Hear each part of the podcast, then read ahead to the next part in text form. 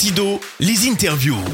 Le podcast du SIDO, l'événement de référence en France dédié aux technologies IoT, intelligence artificielle, robotique et réalité immersive.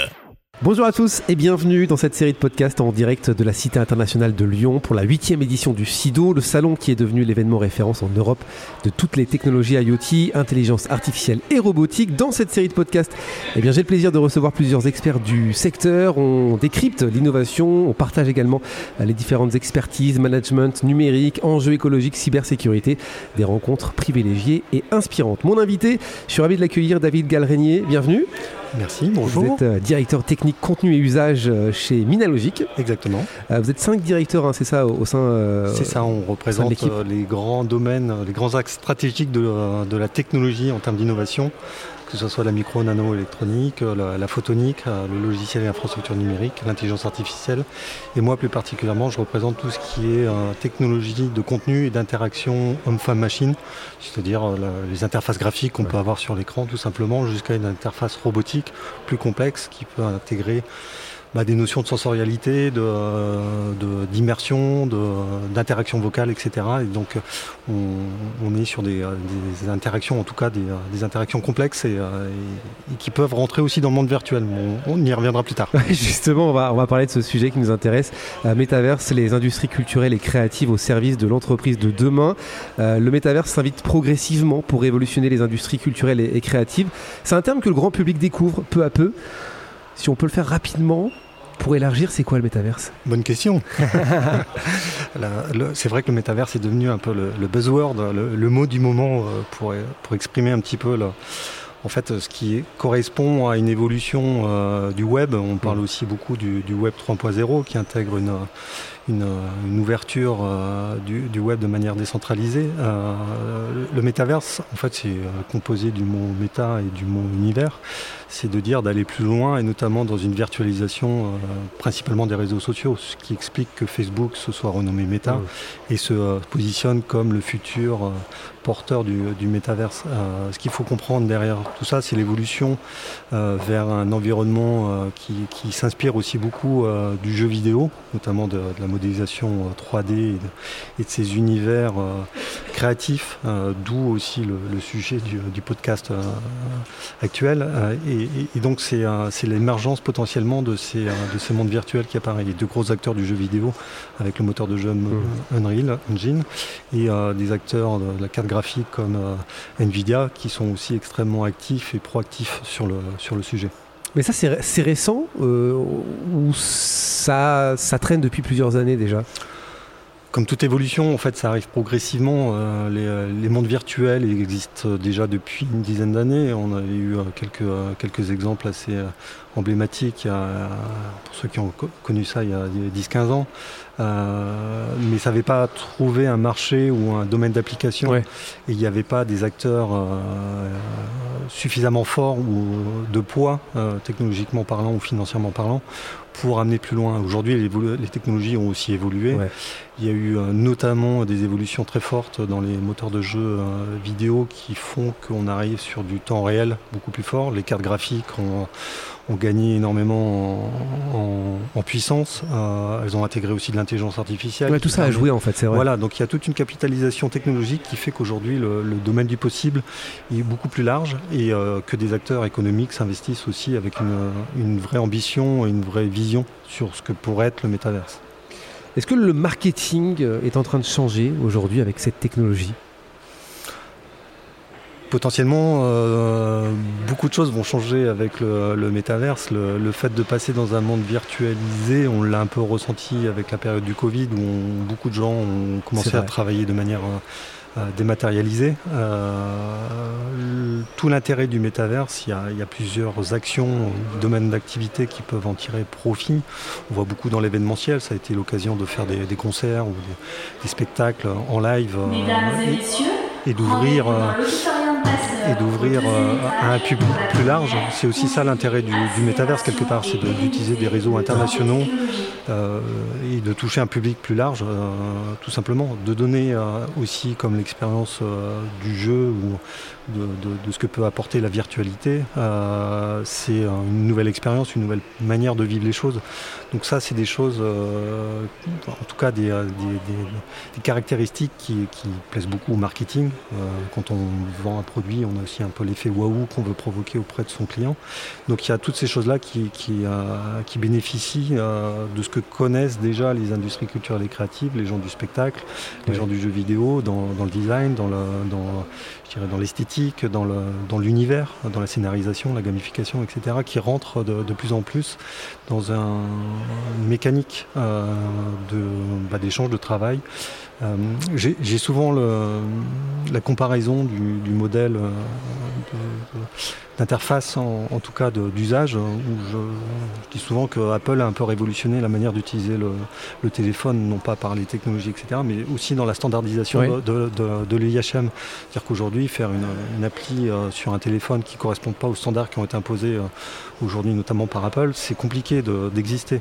Euh, je pense que le jeu vidéo va définir aussi un peu le, standard du euh, mode d'interaction via des écrans, téléphone ou l'ordinateur demain, sachant que euh, bah, ces, interfaces-là, aujourd'hui, c'est les jeunes qui la vivent pleinement. Donc ils sont joueurs, ils assistent à des compétitions de e-sport, ils, sont numériquement beaucoup plus euh, imprégnés que nous et euh, ils intègrent aussi euh, intrinsèquement des, des comportements ou des, usages par rapport à ces technologies-là. Donc c'est les futurs utilisateurs et c'est les futurs prescripteurs de toutes ces...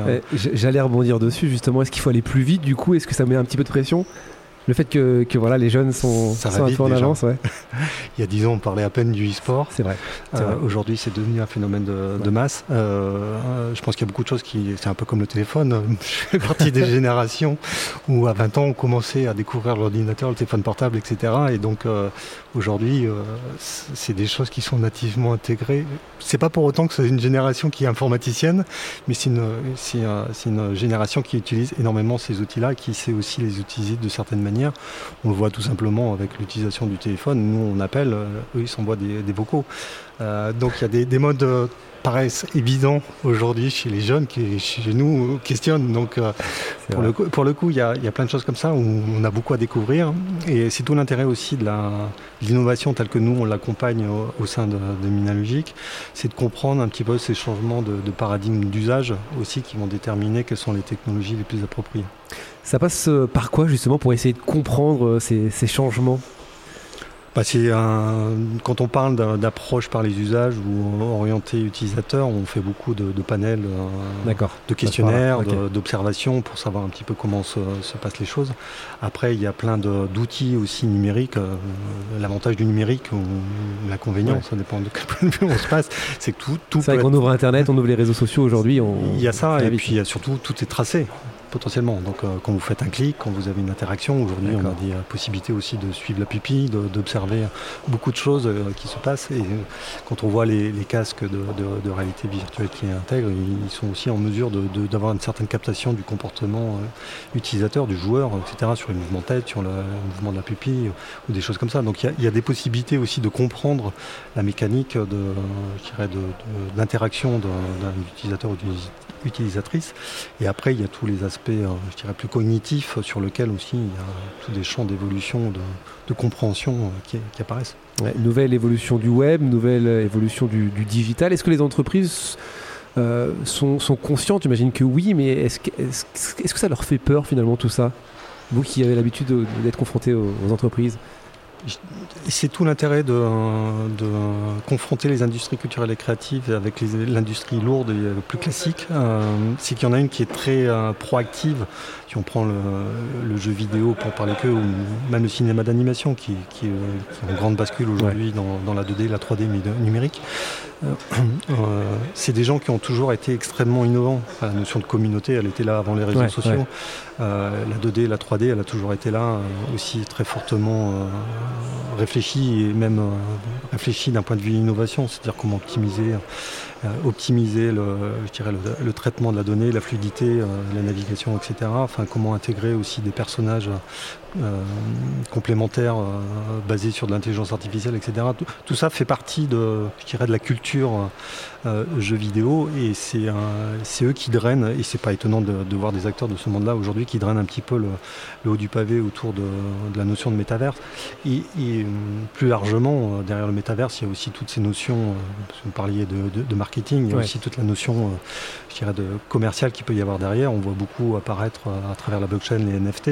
Donc capacité aussi de, traçabilité euh, dans, des échanges commerciaux, mais aussi de valider à travers des, crypto-monnaies des nouveaux modèles économiques derrière. Donc c'est des gens qui sont extrêmement proactifs et qui remettent beaucoup les choses en, cause et qui, les intègrent très vite, contrairement à des systèmes productifs industriels qui ont des, euh, grosses problématiques. Euh, bah, déjà, on ne change pas une usine du jour au lendemain. Euh, donc, on est sur des cycles beaucoup plus longs, entre 10 à 20, voire 30 ans, dans, les modes de réflexion et de, de, d'évolution. Euh, il y a des gros enjeux aussi de cybersécurité qui, émergent aujourd'hui. Euh, je ne dis pas que le jeu vidéo en a rien à faire, hein, mais, euh, bien au contraire. Mais il y, a, ces gros enjeux aussi de, protéger l'appareil productif qui, qui freine peut-être aussi cette dynamique. Mais pour le coup, il y a des points de convergence. Le métaverse représente si on parle jeux jeu vidéo ou industrie culturelle et créative, Metaverse fait écho au monde virtuel.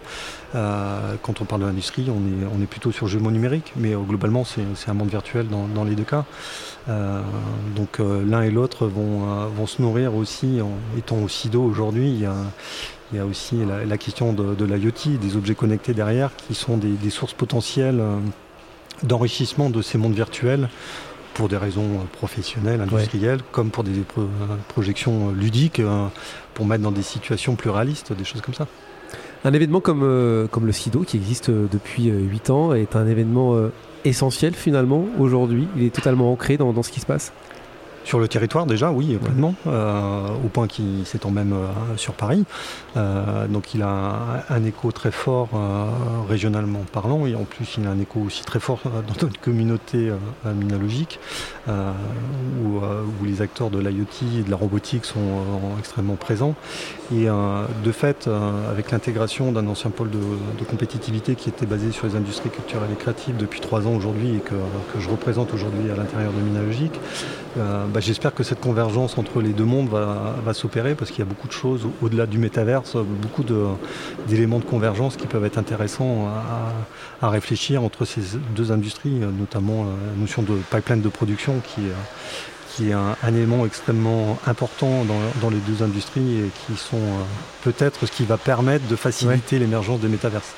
Euh, je rappelle que donc euh, Minalogic est implanté sur trois sites, hein, Grenoble, Lyon et Saint-Etienne. Exactement. Euh, pour terminer, quelle est votre vision, vous, sur euh, les prochaines années, quand on parle de, ce sujet, de métaverse euh, Vous êtes plutôt optimiste? Je ne sais pas si je suis optimiste, je suis surtout un pragmatique. Il y a de gros enjeux financiers, en tout cas stratégiques pour certaines entreprises quand on voit comment Facebook est passé de à Meta et, euh, communique autour de tout ça. C'est vrai qu'aujourd'hui, le grand public euh, entend surtout parler de, de Meta avec cette, euh, ce changement de nom de la part de Facebook. Oui, c'est comme ça qu'on a aussi découvert. Après, il y a, y a un double enjeu. Je pense que Meta, enfin Facebook avait besoin de, redorer une image qui était un peu déclinante, de moderniser, de rajeunir peut-être aussi. mais au-delà de ça, c'est quand même un positionnement qui est très fort et qui n'est pas unique c'est surtout ça. Euh, donc il y a, comme je disais, il y a aussi une jeune génération qui va forcément euh, se retrouver ou qui ne sera pas déstabilisée euh, aujourd'hui. Enfin, on se pose beaucoup de questions. Mm. Mais malgré tout, il y a des enjeux. On le voit aussi avec le ministère de la, Culture. On voit qu'au CNC, Jean-Michel Jarre va être un peu la, tête de proue sur le, le métaverse français. Il est déjà avec comme il a toujours été assez précurseur sur les nouvelles technologies dans le monde de la musique et du spectacle. Mais euh, donc on voit qu'il y a une vraie volonté aussi politique derrière. Euh, donc ça, c'est des enjeux qui, montrent que derrière, ça va suivre euh, a priori. Comment se positionne la France d'ailleurs par rapport aux autres pays Je pense aux États-Unis notamment, bah, ou à la Chine par exemple?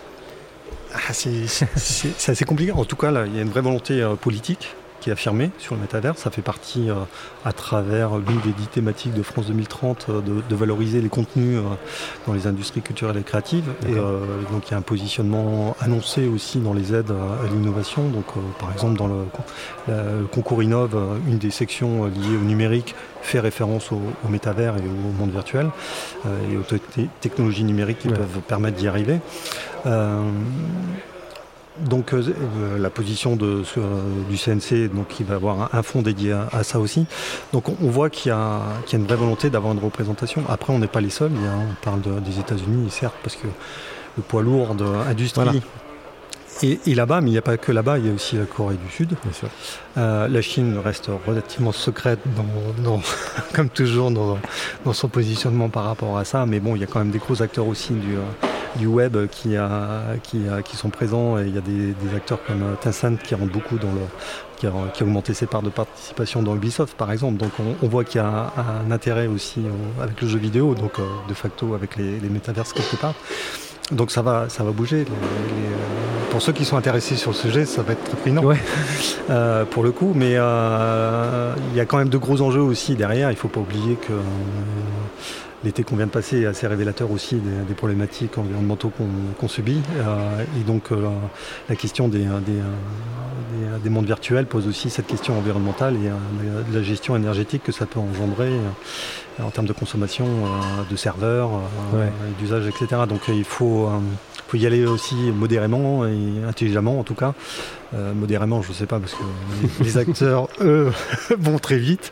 Mais en tout cas, il faut, faut garder tête froide. On a parlé des, jeunes qui euh, sont de plus en plus euh, sur euh, les jeux, réalité virtuelle, jeux vidéo, qui, sont même certains sont nés avec, avec ça. c'est plutôt bien finalement, c'est plutôt bénéfique pour, pour le futur quand on parle du métaverse, non? Pour avoir des, jeunes formés plus tard, pour peut-être perdre un petit peu moins de temps, ils seront déjà un peu connectés entre guillemets ou est-ce que le raccourci est facile? Le raccourci est facile. non, non, mais vous avez raison. Je pense que oui, dans un sens, c'est un atout parce que certains mécanismes de navigation, de, compréhension, de, mécanique, de jeu, de, storytelling, enfin de, récit ou de scénarisation vont être euh, préintégrés. Ils auront peut-être plus l'envie de se diriger là-dedans avec des formations qui Je ne sais même pas si c'est une question d'envie, c'est une question de naturel, de spontanéité qui sera peut-être acquise. Euh, après, euh, c'est toute la question des écrans au sens euh, large, hein, que ce soit comme on a pu se la poser avec la télévision, comme on se la pose aujourd'hui avec le téléphone portable. Le jeu vidéo a aussi quelques sujets sur la dépendance qu'il essaye de, gérer aussi de, fait. Donc c'est des sujets qu'il ne faut pas nier et surtout oublier, les prendre en compte. maintenant, comme toute évolution technologique, si on s'y ferme, on, perd aussi mm. euh, certains avantages. Donc il faut, c'est pour ça que je disais qu'il faut y aller euh, la tête froide et d'avoir tout ça en tête aussi euh, quand on investit le, monde du, du métaverse et de l'impact que ça peut avoir sur la jeunesse. Merci beaucoup, David Galrenier. Je rappelle que vous êtes directeur technique, contenu et usage chez. Merci de vous être arrêté à notre micro. Avec grand plaisir. Au plaisir, en tout cas, de, vous retrouver et de, de parler de, de métaverse. Merci beaucoup. Merci à vous. C'était Sido, les interviews le podcast du SIDO, l'événement de référence en France dédié aux technologies IoT, intelligence artificielle, robotique et réalité immersive. En partenariat avec Minalogie, pôle de compétitivité des technologies du numérique en Auvergne-Rhône-Alpes.